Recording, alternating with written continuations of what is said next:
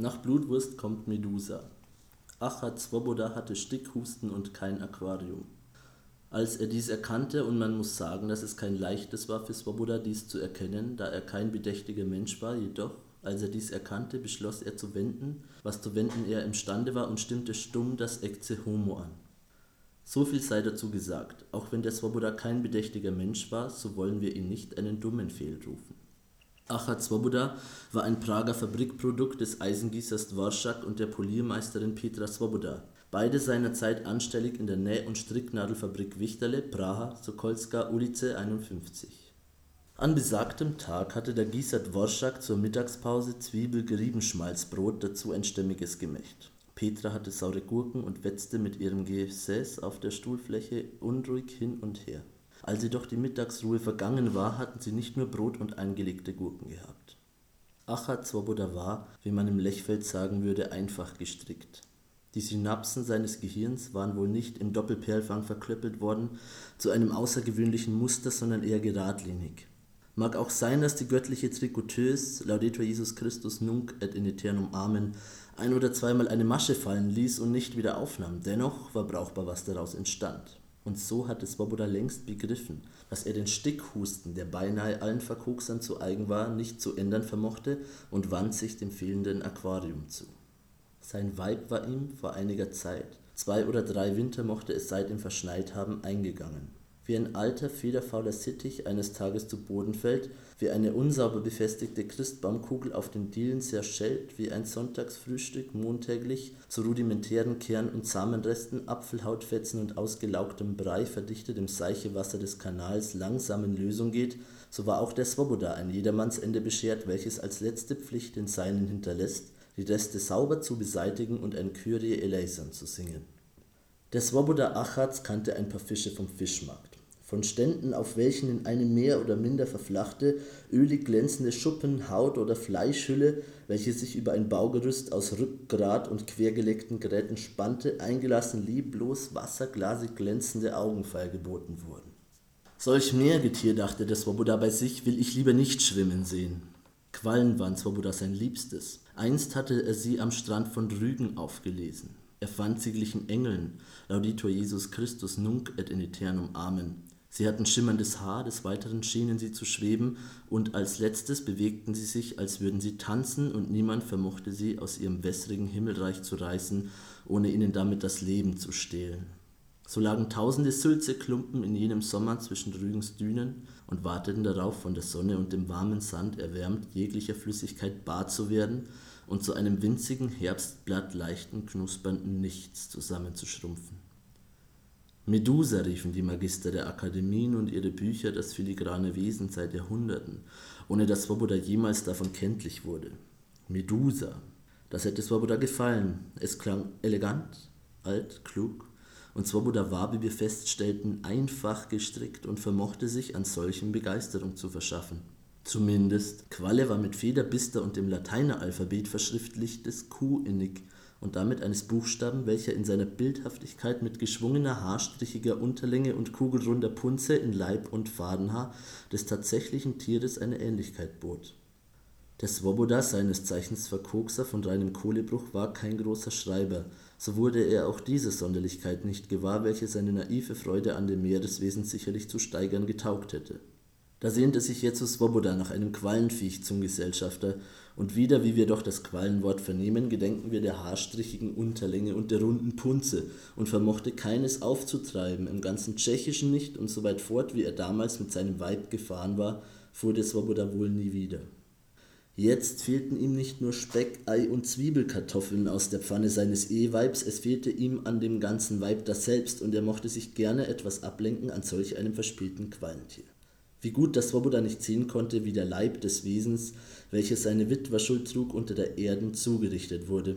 Doch wir wissen es, denn wir erzählen davon, und da wir darüber berichten und nur sind, um zu berichten, so können wir den Herrgott, und der Herrgott sieht alles, auch unter die Erden, vor allem auf den Friedhöfen und kennt alle Menschen und kennt also doch auch die Swoboda und hat nachgesehen, wie es dem alten Weib unter der Erden und unter ihrem Stein so geht, und das Maul war ihr aufgerissen, weil der Kiefer hinunterklappte, als man den steinigen Aushub auf den Sargdeckel zurück in die Grube warf, und die Kiste zu scheppern begann und als das faulende Fichtendächlein des Leichenverschlags für mehr als vier Monate nicht nachgegeben hatte und am 3. des Novembers schließlich über dem Gesicht der Verblichenen barst, was sie, hätten Tote einen Blick nur noch mit einem Augapfel hätte gewahr werden können und erdreich ins Innere der Kiste drängte, so füllte sich ihr verstummter Schlund mit mancherlei Lehm, Steinen und Erde und das Gewicht jener Bodenteile drückte ihr den faulen Kiefer noch mehr auf allerhand Zweiflügler, Engerlinge, Regenwürmer und unsichtbar kleines Getier wand sich nun im Gaumen der Swoboda, fraß an ihrer Zunge und schiss ihr jene wieder zurück in das Maul.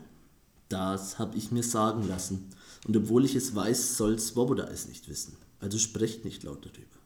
So saß jener still, da er kein Qualentier erreichen konnte, bar jeder Gesellschaft auf der Eckbank seiner kleinen Behausung und trank aus einem Krug, als er plötzlich das Wasser in den falschen Hals bekam der sich für die Luft verstand und sein Stickhusten mit aller Gewalt aus ihm hervorbrach. Sein Auswurf platzte nach einigem krampfhaften Keuchen hinter dem Zäpfchen hervor und versah sich kurze Zeit später in den Krug von Wasser. Als Swoboda dies bemerkte, richtete er seinen Blick auf den kleinen Fetzen der Galertmasse, welche in einem milchigen Grünweiß durch den Krug waberte und konnte den Blick für eine Sekunde kaum abwenden. Plötzlich wurde ihm sein kleines Herzchen ganz karg und zog sich mit all seinem Blut darin zu einem drückenden Knoten zusammen, der bedeutsam durch die Brust pochte und voll Ergriffenheit schlug.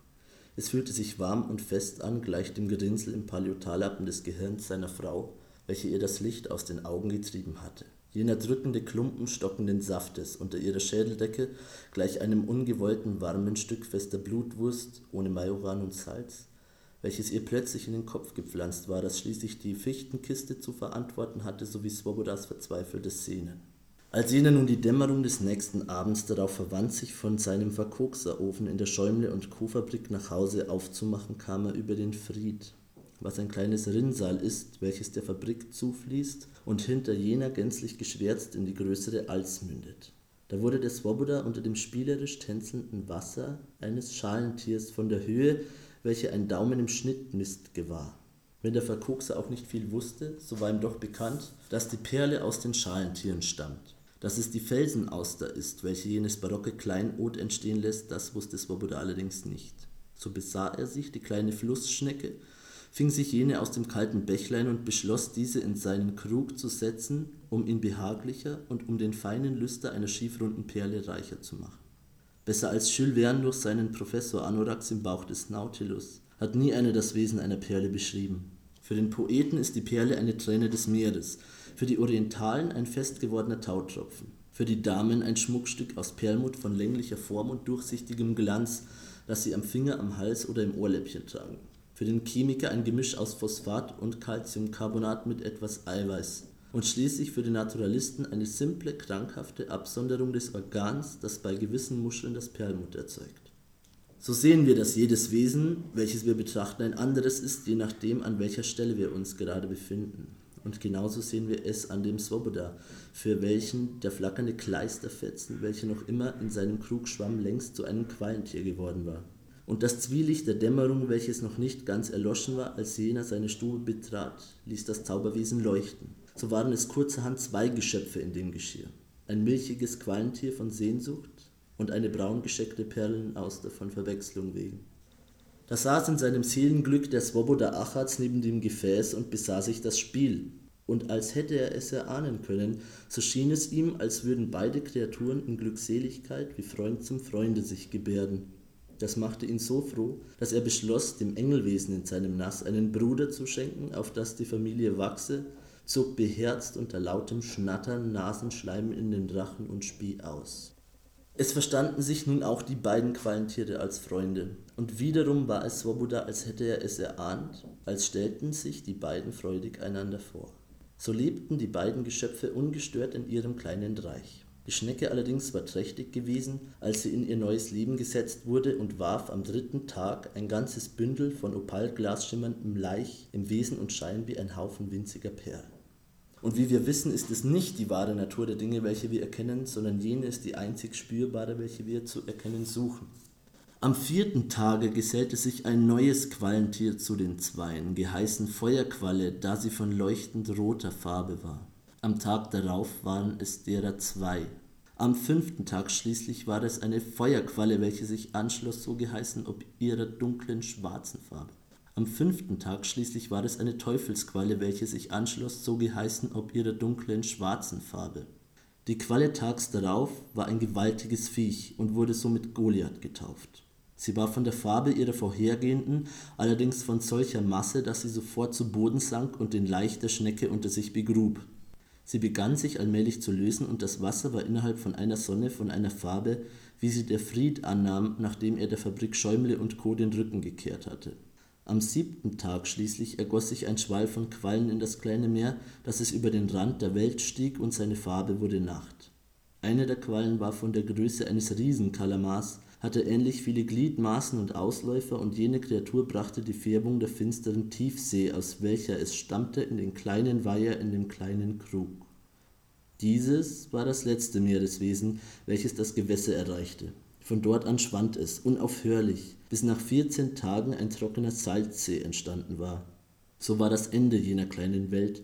Der Evangelist Johannes Zebedäus hätte nicht vermocht, ein besseres zu erdenken. Laudetur Jesus Christus nunc et in aeternum. Amen.